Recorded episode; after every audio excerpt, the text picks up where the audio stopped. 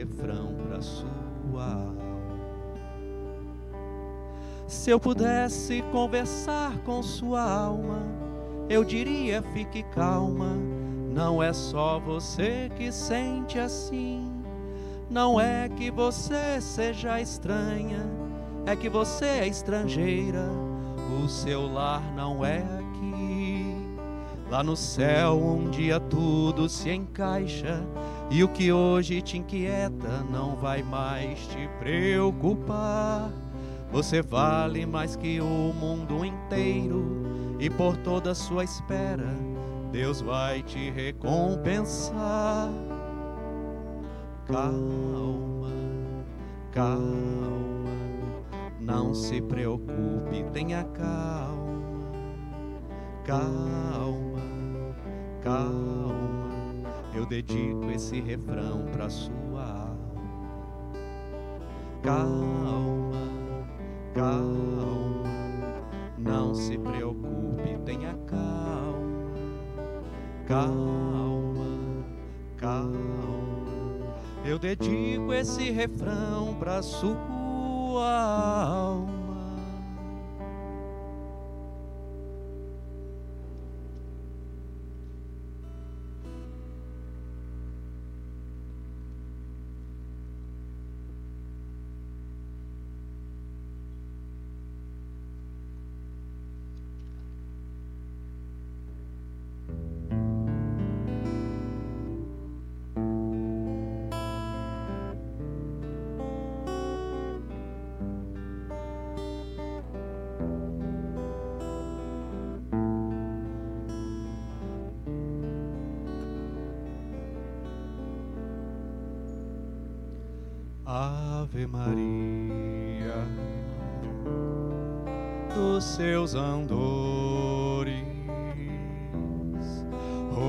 Rogai por nós,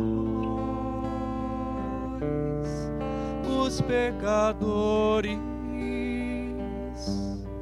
abençoai essas terras morenas, seus rios, seus campos e as noites serenas abençoai as cascatas e as borboletas que enfeitam as matas. Ave Maria, cremos em vós, Virgem Maria, rogai por nós Ouvi as preces, murmúrios de luz que aos céus ascendem e o vento conduz. Conduz a voz, Virgem Maria, rogai por nós. Ouvi as preces, murmúrios de luz que aos céus ascendem e o vento conduz conduz a vós, Virgem Maria, rogai por nós.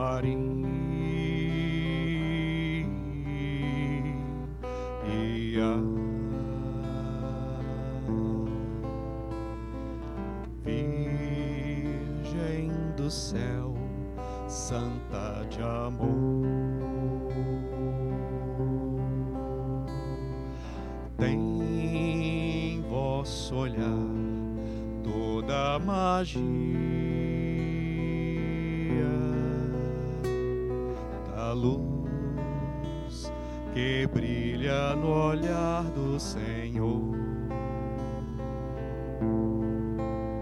Venha a nós a graça que esplende de vós. Venha a nós vosso amor. Dai paz, amor, felicidade.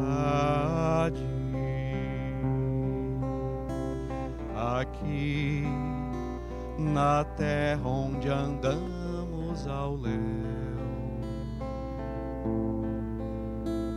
Fazei triunfar no mundo a verdade. Ó vós que sois a rainha dos céus. Ah,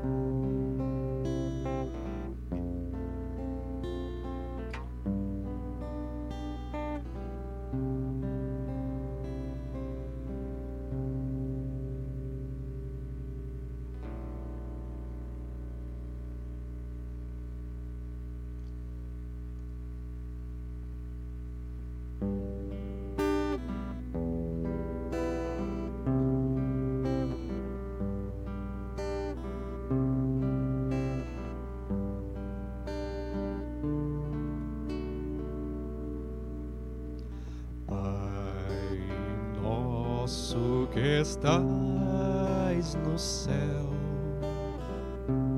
santificado seja o teu nome, venha a nós o teu reino. E seja feita a tua vontade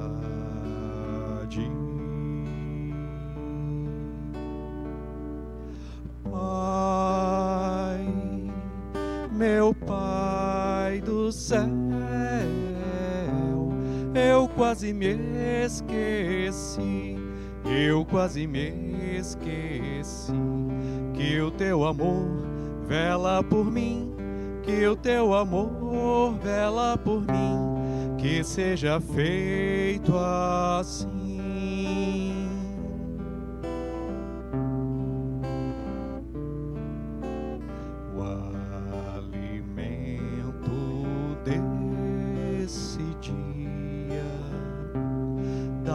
agora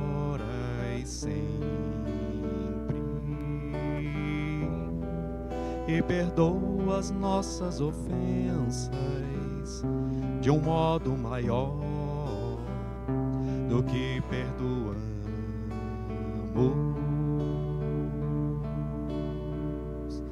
Pai, meu Pai do céu eu quase me esqueci, eu quase me esqueci que o teu amor vela por mim, que o teu amor vela por mim, que seja feito assim.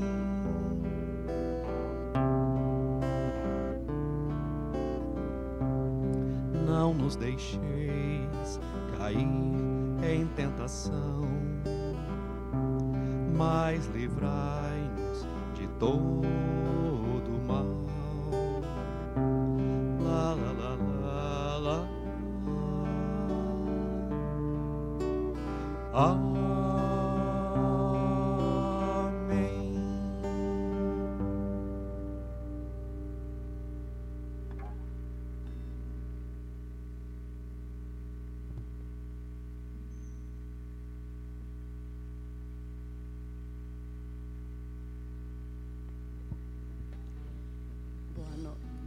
Noite. Vocês estão me ouvindo?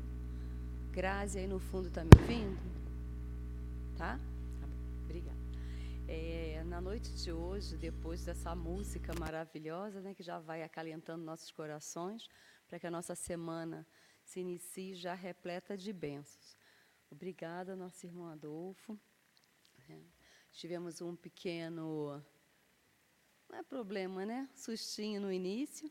Para quem estava aqui, achou que ia ficar todo mundo no escurinho do cinema. Só que não.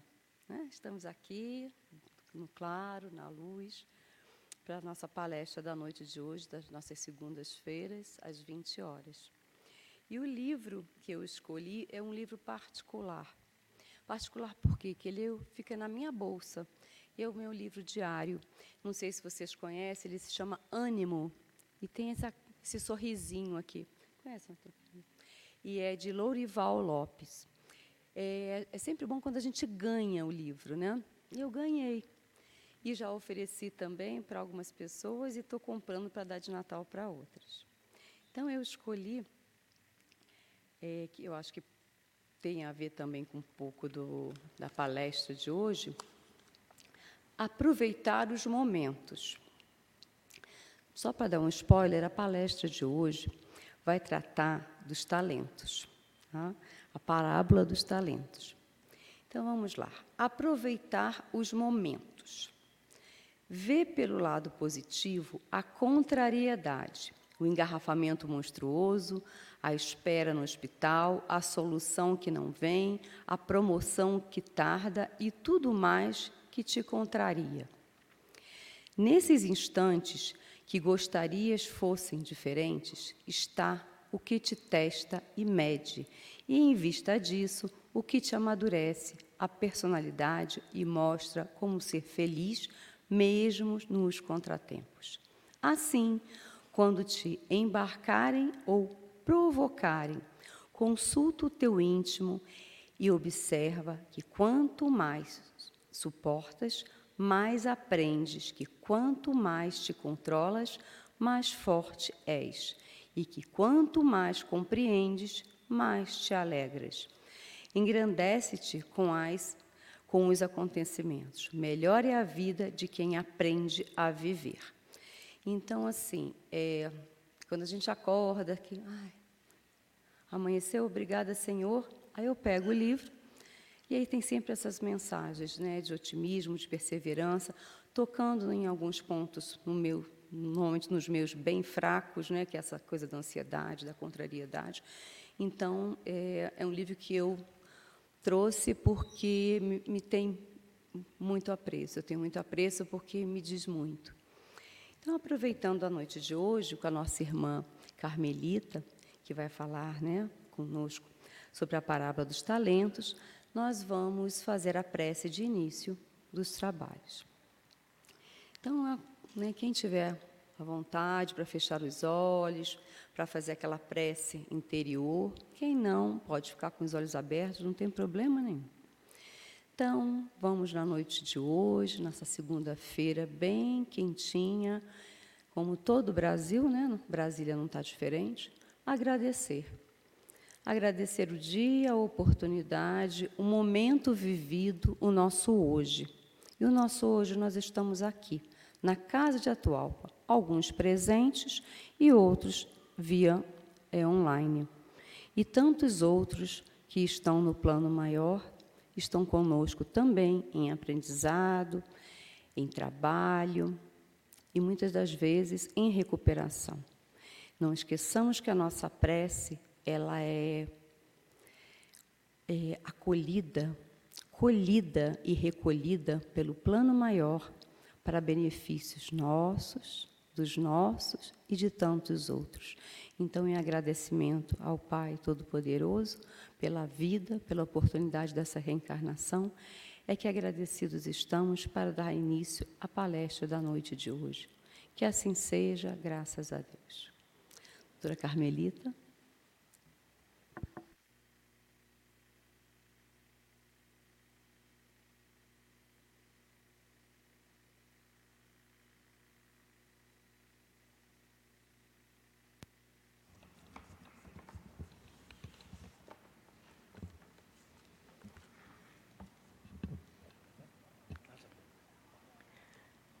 Queridas irmãs, queridos irmãos, muita paz em Jesus.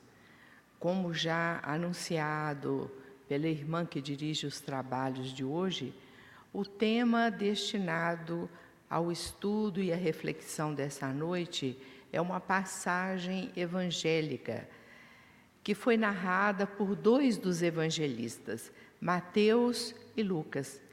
Mateus o fez no capítulo 25, versículos 14 a 30, se referindo a talentos. Em Lucas, nós vamos encontrar a mesma parábola com o mesmo sentido, o mesmo significado, mas usando uma simbologia diferente. As minas, tanto talentos quanto minas, assim expresso por Lucas, nós vamos encontrar a representação das grandezas com as quais o homem pode trabalhar nesta vida, fazendo o seu próprio progresso e o progresso da própria humanidade. Kardec escolheu o registro de Mateus e o inseriu no capítulo 16 do Evangelho segundo o Espiritismo, que é o texto que nós vamos ver agora. O Senhor age como um homem que, tendo de fazer longa viagem fora de seu país, chamou seus servidores e lhe entregou seus bens. Depois de dar cinco talentos para um, dois a outro e um a outro, segundo a capacidade de cada um, partiu imediatamente. Então, o que recebeu cinco talentos foi-se, negociou com aquele dinheiro e ganhou cinco outros. O que recebera dois, do mesmo modo, outros tantos. Mas o que recebeu apenas um, cravou ou um buraco na terra e aí escondeu o dinheiro do seu amo. Passado longo tempo, o amo daqueles servidores voltou e o chamou a contas. Veio o que recebera cinco talentos e lhe apresentou outros cinco, dizendo: Senhor, entregaste-me cinco talentos, aqui estão, além destes, mais cinco que ganhei. Respondeu-lhe o amo: Servidor bom e fiel, pois que foste fiel no pouco, confiar-te-ei muitas outras.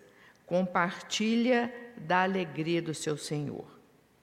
O que havia recebido dois talentos apresentou-se a seu turno e disse: Senhor, entregaste-me dois talentos.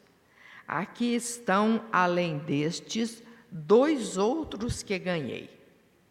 O amo lhe respondeu: Bom e fiel servidor, pois que foste fiel em pouca coisa, confiar-te-ei muitas outras. Compartilha da alegria do teu Senhor.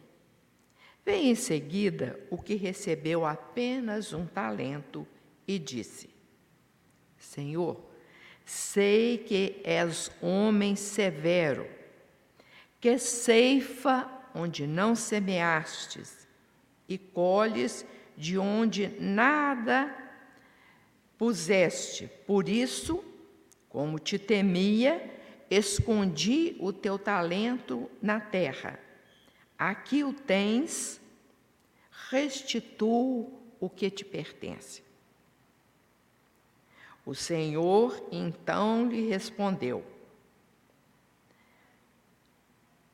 Servidor mau e preguiçoso, se sabias que ceifo onde não semeei e que colho onde nada plantei, devias pôr o meu dinheiro nas mãos dos banqueiros, a fim de que, regressando, eu retirasse com juros o que me pertence.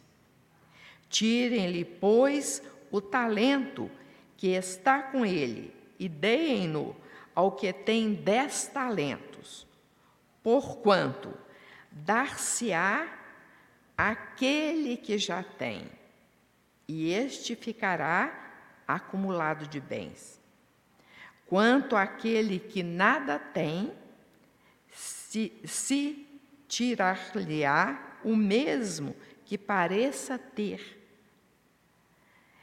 E seja esse servidor inútil, lançado nas trevas exteriores, onde haverá pranto e ranger de dentes. Essa parábola, meus irmãos, a parábola dos talentos, ou na linguagem de Lucas, a parábola das minas, nos fala, em primeiro lugar, da misericórdia divina. A fonte maior de todo poder e a única fonte da vida está constantemente dividindo entre os seres da criação as grandes benesses para que eles possam crescer e evoluir. Porque o Espiritismo finca um princípio geral que há de nos orientar para todos os labores da vida.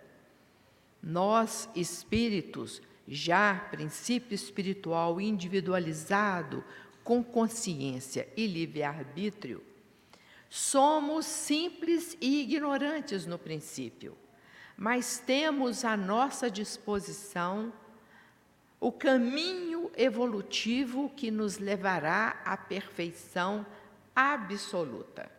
É por isso que o próprio Cristo, na parte terceira do Sermão do, do Monte, nos convidou à perfeição, trazendo-nos uma mensagem forte pela própria natureza e expressão nela contidas. Sede, pois, perfeitos como perfeito é o nosso Pai celestial. Então, a lei do progresso, que Kardec muito bem desenvolve na parte terceira do livro dos Espíritos, nos diz que tudo na criação evolui tudo tende a ser melhor, tudo cresce, tudo galga um degrau nessa evolução que é, na verdade, infinita. Mas para que o ser criado, e ele já é criado por um ato de pôr amor, consiga melhor vencer esses degraus evolutivos, consiga crescer com mais facilidade, a misericórdia divina distribui entre eles valores que eles ainda não possuem. Daí o empréstimo.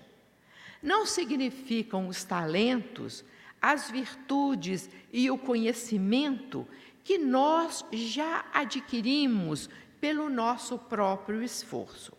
Deste nós dispomos sempre e sem limitação. Mas a misericórdia divina está sempre propiciando a todos nós facilidades e bênçãos para nos ajudar a adquirir as virtudes e o conhecimento. Esses são, ou essas são, as moedas divinas que nos são fornecidas por empréstimo. Ao leitor afoito, poderia parecer à primeira vista que a providência divina age com critérios diferenciados e sem justificativa, esquecendo de uma parte de um versículo significativo da parábola, segundo o qual essa divisão diferenciada 10, 2, a melhor 5, 2 e 1, é feita segundo o merecimento de cada um. E vejam que a providência divina não falha. Aquele que mais talentos recebe, o que recebeu cinco e o recebeu dois, soube de fato empregar esses talentos de forma correta e multiplicá-los. Já aquele que recebeu apenas um, que ao leitor desatento, conforme já assinalamos, poderia parecer que está sendo injustamente discriminado, não conseguiu trabalhar com o talento que recebera. Então, a justiça divina já previa, de fato, que aquele trabalhador ainda não estava devidamente preparado para receber grandes valores, porque, mesmo recebendo pequenos valores, eles os perdem.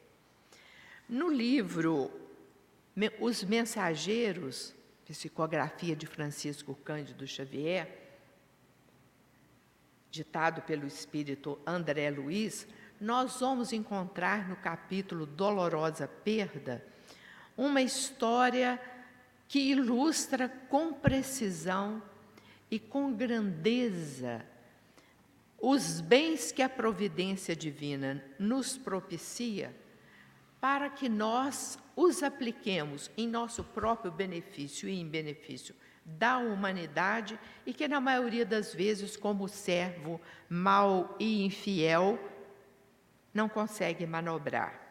É a queda de Otávio. Otávio teve uma penúltima encarnação bastante desprovida de valores espirituais. E quando ele chega após a desencarnação no mundo espiritual, ele frequenta uma colônia espiritual que o prepara para uma nova encarnação. Otávio, então, ansioso para aproveitar o tempo e ganhar aquilo que ele não pôde fazer na sua última experiência material, ele pede a mediunidade porque entende que com a mediunidade ele poderia de fato prestar um serviço grandioso aos seus irmãos de jornada. E a mediunidade lhe é concedida.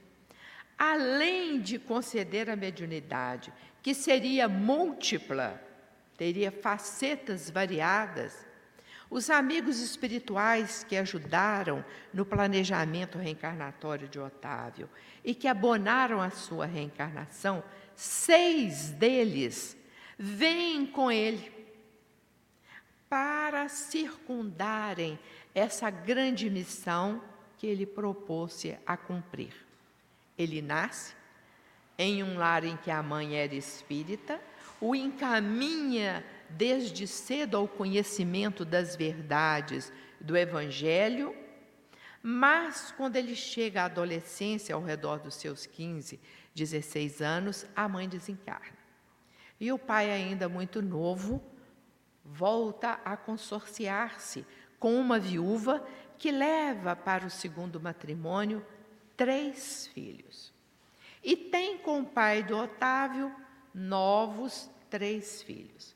Mas, chegada à idade da razão, Otávio começa a achar desgastante, enjoado e doloroso os exercícios que a mediunidade exigia dele e preferiu entregar-se aos programas mundanos sem nenhuma restrição e sem o cultivo de nenhum valor moral.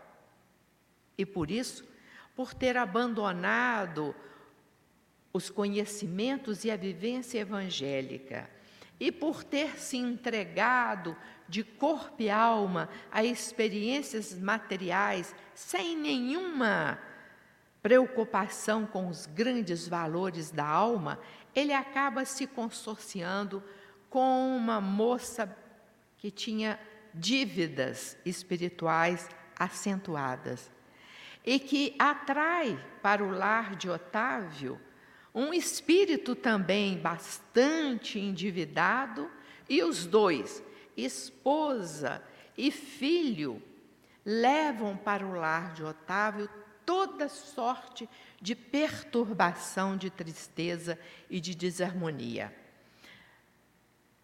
O sofrimento de Otávio é tanto que ele acaba desencarnando 30 anos antes do tempo que lhe havia sido dado nessa nova existência.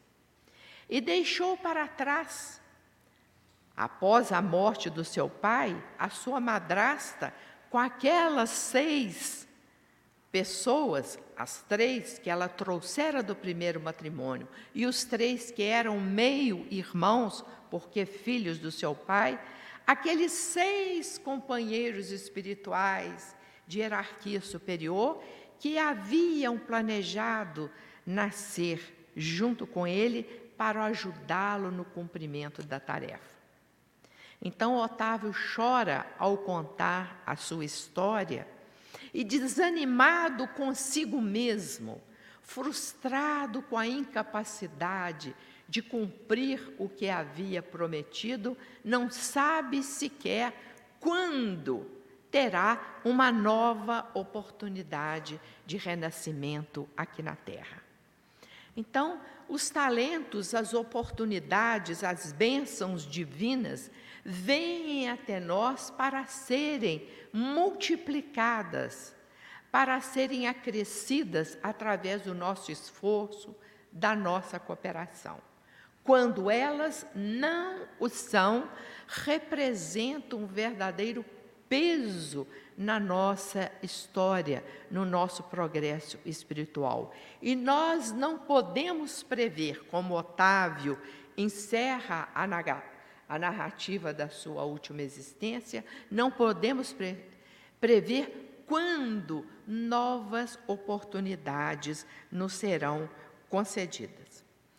Vamos destacar nessa parábola dos talentos o que já havíamos feito quando da sua leitura, segundo a capacidade de cada um. E quem mede essa capacidade, quem examina o nosso potencial, é de fato a providência divina. Os maiores que estão do lado de lá e que orientam a vida planetária, muitas vezes em pleno desacordo com aquilo que nós desejaríamos. Porque se fosse da vontade humana, se dependesse de cada um de nós, medir a capacidade de cada espírito, certamente nós erraríamos profundamente. Aquilo que nós estamos achando que é uma maravilha é um passo em falso. E aquilo que nós estamos achando que é uma coisa equivocada é um caminho para a libertação e para a luz. E é por isso que os espíritos superiores, em inúmeras obras doutrinárias, ressaltam que muitas vezes espíritos de alta hierarquia passam pela terra sem serem notados pelos seus compatriotas, sem serem percebidos.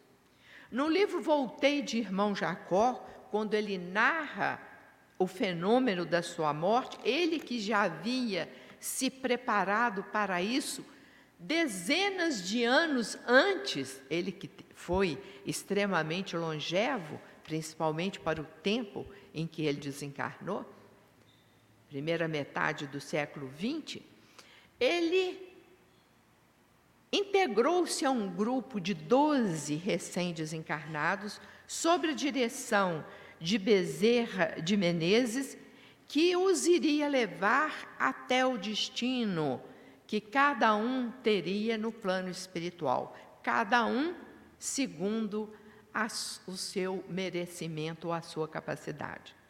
E ele percebe dentro dele mesmo que ele estava absolutamente opaco. Ele foi um grande doutrinador espírita, ele foi um médium de efeitos físicos formidáveis.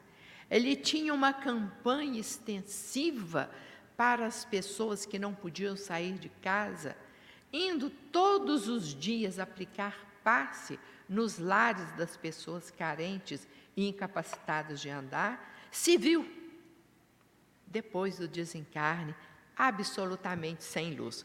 Quando ele registra isso na passagem dos fenômenos psíquicos ocorridos quando de sua morte, nós concluímos que certamente ele imaginava que pelo menos uma pequena luzinha havia de ter acendido em seu corpo espiritual e não a viu. Mas de repente é integrado esse grupo de 11, 12 pessoas um espírito que irradiava uma luz maravilhosa. E ele então cutuca a filha que veio assistir ao seu desencarne, Marta, e fez com que ele se acalmasse diante os desligamentos dos laços que prendem o corpo espiritual ao corpo físico e perguntou a ela: Quem é minha filha? Eu não vi no noticiário mundial o registro de nenhuma grande alma que tenha desencarnado por esses dias. E Marta então lhe diz: Pai, é uma professora do curso primário do interior do Rio de Janeiro, que nasceu, viveu e morreu absolutamente ignorada pela sociedade. Então, o nosso critério para analisar a capacidade de cada um é falho mais o da justiça divina, mais o da providência divina é infalível. Divaldo Pereira Franco, há muitos anos atrás, contou em uma palestra que nós assistimos a história do doutor Tadeu Miller. E que hoje, há pouco tempo, eu ouvi recordar só que ele, apesar de contar exatamente a mesma história, não dá nomes aos personagens que a integram. Segundo Divaldo, um residente de medicina de Tiago estava de Chicago, aliás, estava dando um plantão quando o hospital recebeu um pedido de socorro de uma parturiente muito pobre que já estava exausta num trabalho de parto que se prolongava muitas horas e não conseguia dar à luz. Havia naquele dia acontecido um grande acidente envolvendo é, carros, trens, pessoas da cidade, por isso o hospital estava soberbado de pessoas ainda precisando de socorro e não havia nenhum médico disponível para atender essa parturiente. Então, esse residente, o doutor Tadeu Miller, no seu próprio carro, porque também não tinha nenhuma ambulância disponível, resolveu atender a parturiente. E foi no endereço declinado num bairro distante, muito pobre, num prédio de três andares, sem elevador, no qual sobressaía, de fato, as necessidades físicas das pessoas que moravam no local. E foi conduzido por uma pessoa que o esperava na porta do pequeno edifício a um pequeno apartamento no terceiro andar onde jazia uma mulher suarenta, com dores terríveis, sem conseguir expulsar o feto que estava por nascer. Ele então aplicou uma determinada injeção para induzir contrações mais violentas. E porque o lugar era muito abafado, muito pequeno, muito sem conforto, mas tinha uma pequena janela, ele foi até a janela e olhou o pôr do sol. Ele não era ligado à religião e percebeu naquela hora que há anos ele não pensava em Deus. Mas aquela mulher, às vésperas da morte, nos braços da morte, e levando consigo o filho por nascer.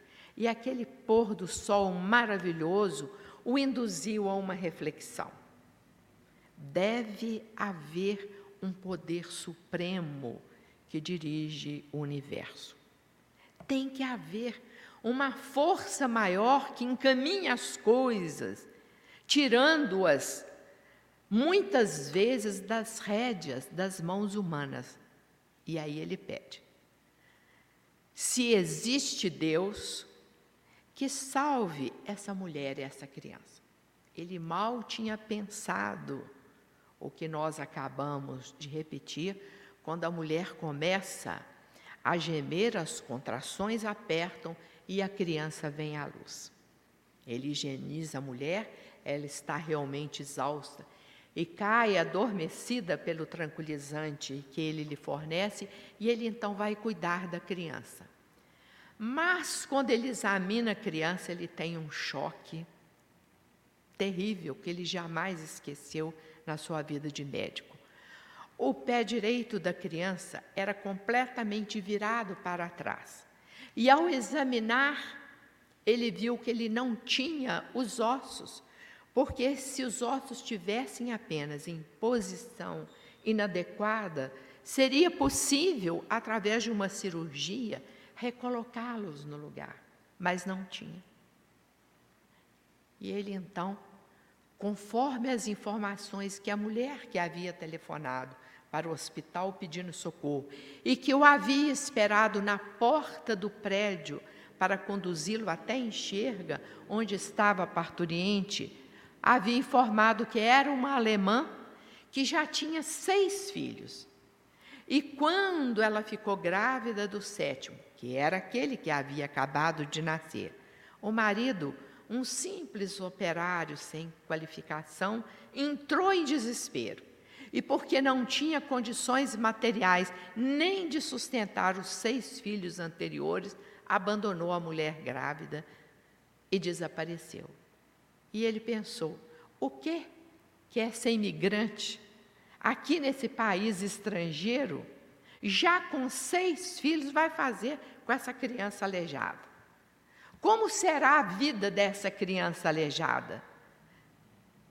Com certeza, sentada num pedaço de pneu pedindo esmola, porque ela não tem condição nem sequer de trabalhar, nem de ficar em pé ela não vai conseguir. E pensou consigo mesmo, ele que era, como já destacamos, materialista: melhor morrer vou fazer a eutanásia.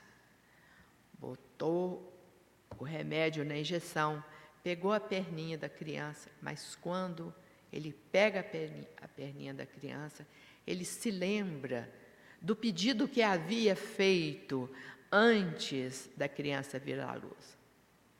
Se existe realmente um Deus que tudo pode, salve a vida dessa mulher e da criança. No que for atendido, ele então não tem coragem. Deixa, embrulha a criança, deixa e vai embora. O tempo passa, e passa, e passa. E doutor Tadeu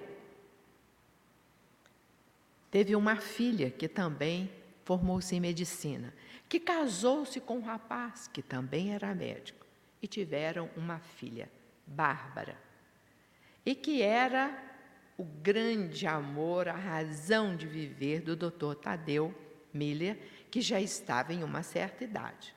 Mas quando a neta Bárbara tinha apenas cinco anos, os seus pais faleceram num acidente gravíssimo de carro, onde os dois morreram absolutamente carbonizados. Ele então assumiu a criação da neta e dali para frente, se o amor de avós já é o amor mais que perfeito, Doravante, então, ele se tornou um pai e não um avô. Mas, dois anos apenas decorridos da tragédia da morte dos pais de Bárbara, manifestou-se nela uma doença gravíssima, que os colegas do Dr. Tadeu diagnosticaram como incurável. E a morte, segundo a medicina da época, seria até breve ela não duraria muito. E ele entrou então em desespero e começou a rodar por todo lugar onde havia a mais tênue esperança de cura. E foi parar assim em um médico da Europa, na Alemanha, que falou com ele: Mas o senhor está no lugar errado. Aqui nós concordamos com o diagnóstico da menina, é incurável. Mas tem nos Estados Unidos um médico que tem já alguns anos feito umas experiências de um tratamento especialíssimo que tem dado resultado. Leve-a lá. Era o doutor T. Merlin.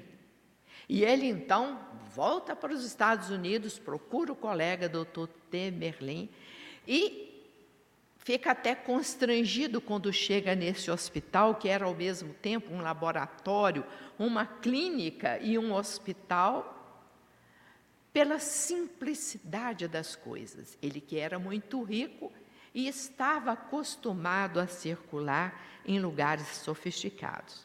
Mas o doutor T. Merlin, vendo os exames que a menina Bárbara já havia feito, os diagnósticos reiterados que os colegas já haviam exarado, diz para o avô: realmente eu tenho esse tratamento experimental, eu tenho essa vacina. O senhor aceita que ela faça o tratamento experimental? Perfeitamente. Quando ele aceitou, o médico então levantou-se de detrás da mesa do consultório e o doutor Tadeu Miller percebe que ele tem uma bota ortopédica grosseira, pesada, feia. Olha de maneira indiscreta para o defeito no pé do colega e pergunta: Foi algum acidente? E o doutor Temerlin diz: Não, de nascença. De nascença? É. Nasci com o pé virado para trás, sem os, os ossos do tornozelo e do pé. Nasceu onde, colega? Nasci em Chicago. E esse T antes do seu nome, o que significa? Significa Tadeu. Eu me chamo Tadeu em homenagem ao médico que fez o parto, porque minha mãe ficou tão agradecida com o cuidado que ela teve ao me dar a luz, que foi ao hospital e, após muita insistência, porque eles não queriam atendê-la, deram o um nome do médico que a assistiu, Dr. Tadeu. Então eu me chamo Tadeu em homenagem a ela. E diz de volta que a menina fez o tratamento experimental e foi curada. Então, a nossa visão a respeito dos valores da vida, de ordinário, equivocada. Nós não damos valor, muitas vezes, àquilo que de fato tem valor para a vida eterna. E nos apegamos àquilo que de fato é passageiro, circunstancial, perecível e fica por aqui mesmo. Mas a providência divina não erra. Segundo a capacidade de cada um, significa que cada um de nós está recebendo as oportunidades chamadas aqui na parábola de talentos ou de mina, segundo a terminologia de Lucas, estamos recebendo exatamente aquilo com que podemos lidar. lidar. Infelizmente, a grande maioria de nós ainda está fazendo igual o Otávio. Podia sair dessa encarnação plenamente realizado, podia ter cumprido a sua missão e devolvido os talentos em dobro ou em décimo, poderia, mas não o fez. Porque é certo também, meus irmãos, e a parábola enfatiza isso. Quando o Senhor entregou a cada um os talentos e afastou-se, e deixou que cada um exercitasse o seu livre-arbítrio. Porque é isso que nos distingue dos demais seres da criação. A capacidade de nos autodeterminar. Ele avisou: eu voltarei. Eu pedirei contas de tudo que vocês receberam. E para o espírito em evolução, essas contas são pedidas em períodos que variam dependendo das circunstâncias. Às vezes a conta é diária. Passa o dia, nós perdemos uma oportunidade e entramos em pânico. Passou. Não tem mais o que remediar.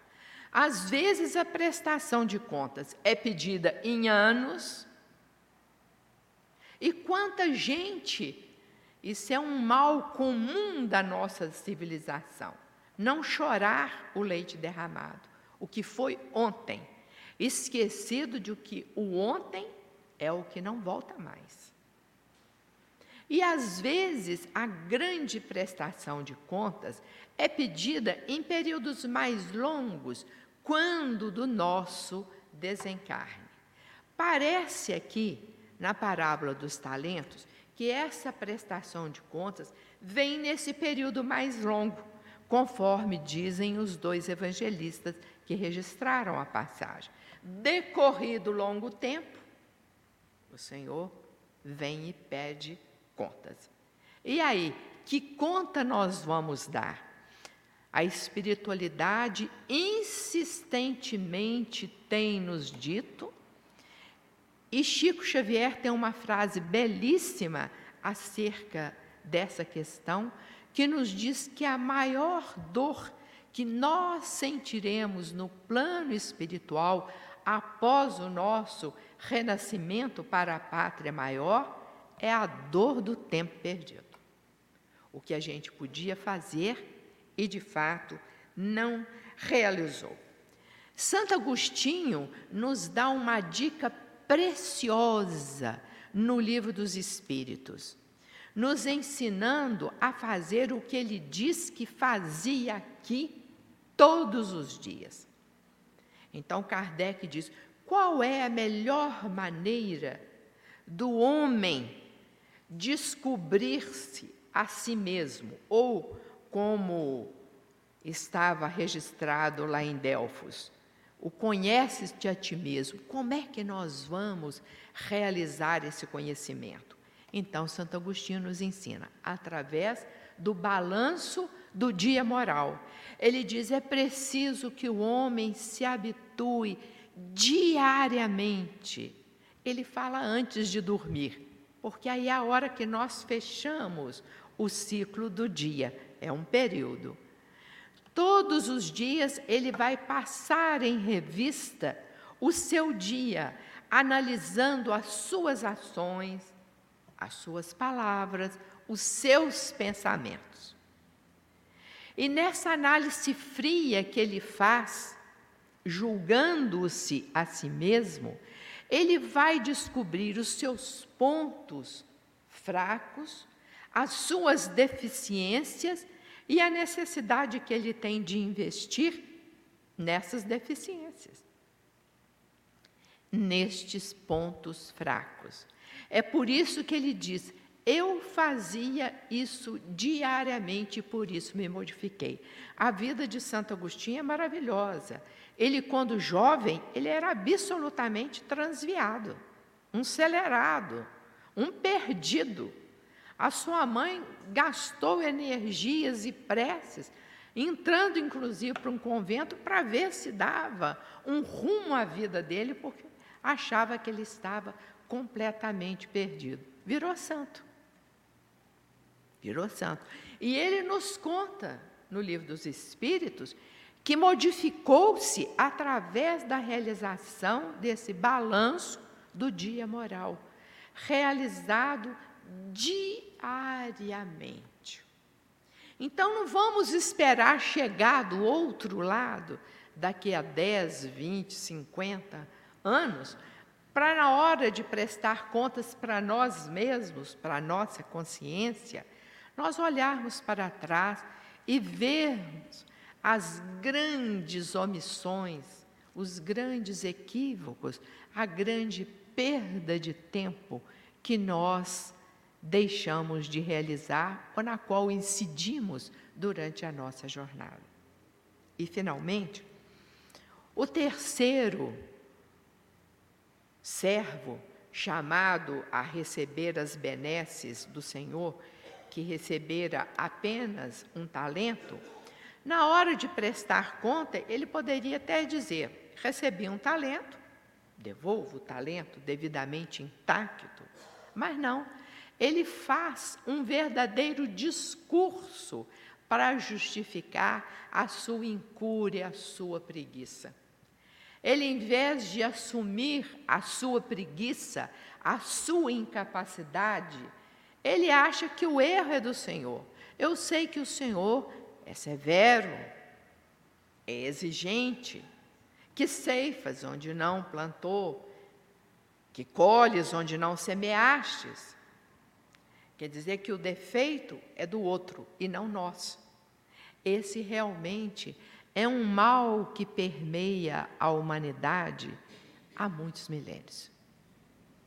É comum do espírito, nos degraus ainda inferiores da jornada evolutiva, ao invés de assumir o compromisso consigo mesmo e tomar as rédeas da própria vida, acusar a família, acusar os companheiros, acusar o chefe, acusar o Estado, acusar o próprio mundo onde nascera, sendo certo que a providência divina, conforme destacou no início da, da parábola, examina todas as circunstâncias e, no, e nos coloca no lugar adequado, certo, para o nosso crescimento. Então, o, servo, além de ser preguiçoso, na terminologia do Senhor, ele é ainda infiel. Ou seja, ele não reconhece os valores, a bondade daquele que, que colocou em suas mãos o talento para que fosse multiplicado. E traz para justificativa própria, acusa o Senhor em primeiro lugar, de ser severo, de ceifar onde não semeia, de colher onde não planta, e por isso teve medo. Aí, meus irmãos, talvez seja necessário uma reflexão bem pormenorizada e profunda da justificativa do terceiro servo. Tive medo.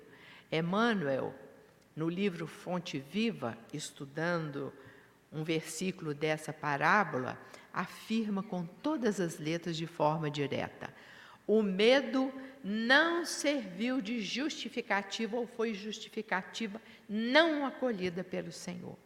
E ao contrário, a doutrina espírita nos explica em profundidade o quão terrível é ter medo, o quão desastroso é cultivar essa virtude negativa. No capítulo 42 do livro Nosso Lar, de André Luiz, o mais popular, o mais conhecido da série André Luiz, O Mundo Espiritual, psicografado por Chico Xavier, na lição número 42, ele nos fala a respeito do medo.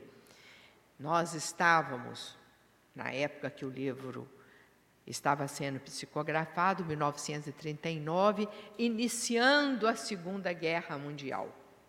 Então, Narcisa, aquela enfermeira que acolheu André Luiz nas câmaras de, de retificação e o encaminhou para o trabalho, e o aconselhou e, o amparou nos primeiros tempos do seu serviço nas câmaras de retificação, diz para André Luiz: nós precisamos identificar o treinamento contra o medo.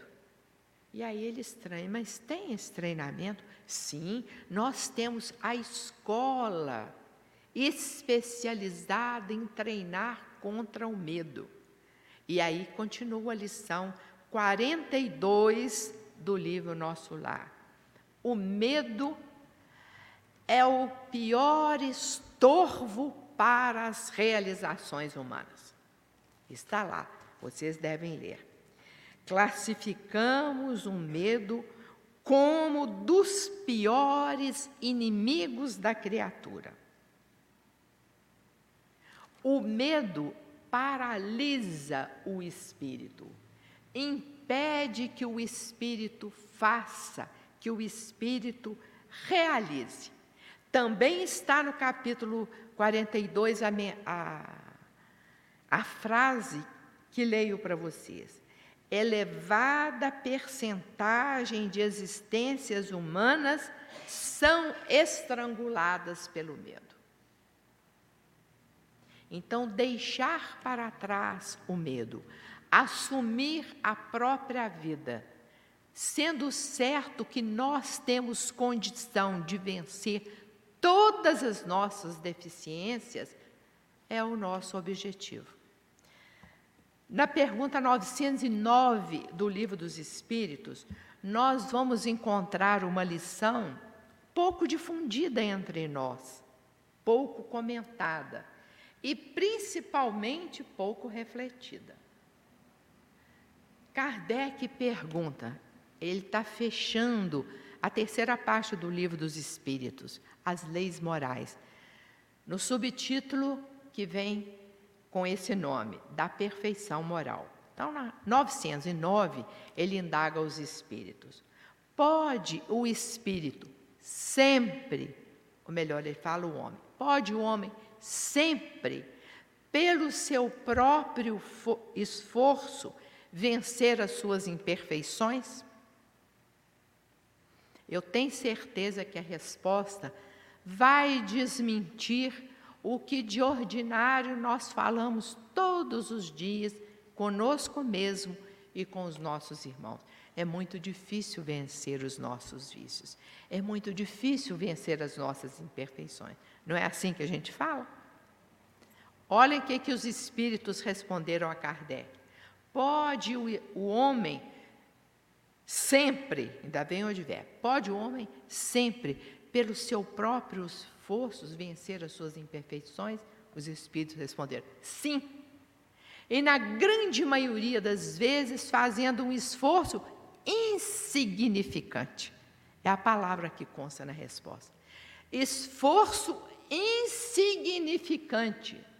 E aí ele termina com uma frase exclamativa: Quão poucos fazem esforços.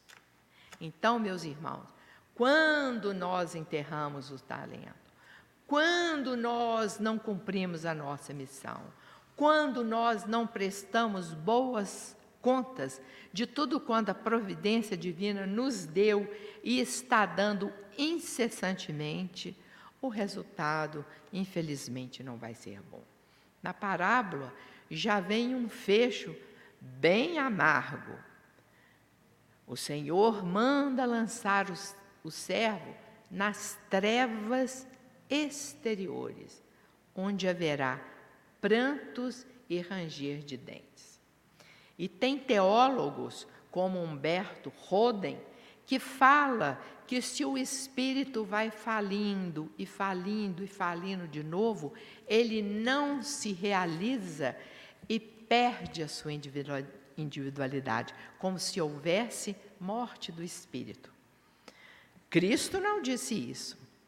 O Espiritismo não consagra esse princípio, mas é doloroso depois uma, de uma experiência trabalhosa em que as oportunidades nos foram concedidas, os bens nos foram emprestados e nós chegamos ao fim da jornada com a mão vazia.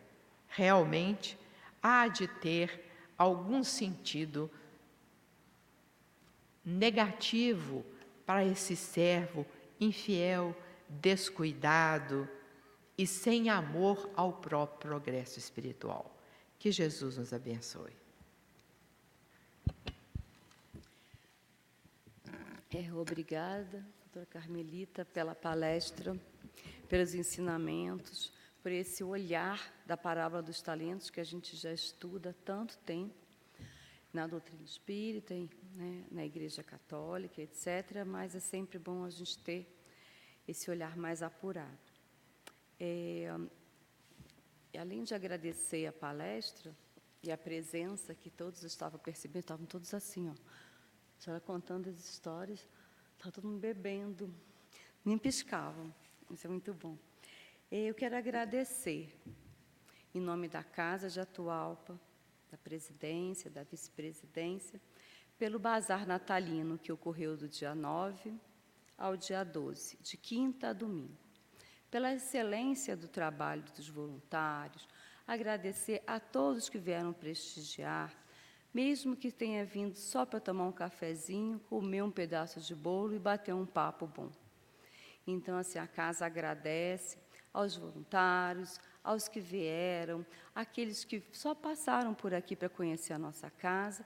Eu vou fazer um breve relato. Uma senhora viu o banner né, da casa, do bazar, atravessou a rua e veio aqui se informar do que se tratava. O que era essa casa? E, conversando, ela é síndica de um dos prédios aqui próximos, falou que não sabia que a nossa casa tinha um albergue, tinha tanto trabalho, tinha tantas edificações aqui para o fundo, quis conhecer cada uma delas, comprou o necessário, que ela veio assim só para conhecer, se surpreendeu pelo nosso trabalho. Então, que a gente sempre se surpreenda pelo nosso trabalho individual e pelo nosso trabalho coletivo, dia a dia. Então, são aqueles nossos talentos que a gente acha que não tem, que a gente tem medo, que a gente não tenha medo. A gente bote esses talentos sempre à prova e a, sempre ao trabalho junto com o mestre. E outra coisa que também eu quero sempre agradecer e pedir são as cestas do coração. Todo final de mês, nós ofertamos as cestas, que são de material de higiene e, e bens é, alimentícios, né, não perecíveis, aos nossos irmãos cadastrados. Então, todo mês a gente tem essa grande oferta e a grande festividade. E aqui a gente volta a pedir, porque o mês está finalizando. Já está o banner ali para todos verem. Então, todas as indicações da casa, tem, todo, tem o um endereço, tem a possibilidade de vir aqui trazer o seu donativo ou mesmo fazer em depósito. E venham também é, nas datas, fiquem atentos, venham aqui conversar e perguntar qual é o dia que nós fazemos a entrega. Porque às vezes a gente faz a doação, não sabe para quem está sendo doado. Venham também na hora que oferta para as famílias, é de grande alegria estar é, tá ofertando é, às vezes eu trouxe só um, um sabonete e eu vejo aquele sabonete dentro de uma cesta recheada de outros produtos. É muito importante para todos nós essa possibilidade. E aí eu também quero avisar que no dia é, 16, na quinta-feira, nós teremos a Lídia Tayane com o tema A Indulgência, aqui às 20 horas, na Casa de Atual. Então, podemos já fazer a nossa prece de encerramento, de agradecimento pela palestra, pelo título da palestra, para essa, essas obras tão citadas, Santo Agostinho, Evangelho, Livro dos Espíritos, etc. Eu voltei e tantos outros. Enfim, agradecidos estamos por toda a oportunidade de trabalho, de aprendizagem, o auxílio do plano maior junto conosco, cada um de nós recebendo o necessário para a noite de hoje. Agradecemos a Casa de Atualpa, que está sempre de portas e de braços abertos para nos ouvir no atendimento, para nos colocar ao trabalho, para nos ensinar. Enfim, agradecemos a Atualpa, a todos os mentores dessa casa por esse acolhimento. Que a noite de hoje seja bendita a todos nós durante o nosso sono. Não esqueçamos que o trabalho continua, os estudos continuam e a nossa modificação continua. Que assim seja, graças a Deus. Boa noite. E agora nós vamos fazer o sorteio do livro. O livro é Os Caminhos da Liberdade. Tá? Quem tem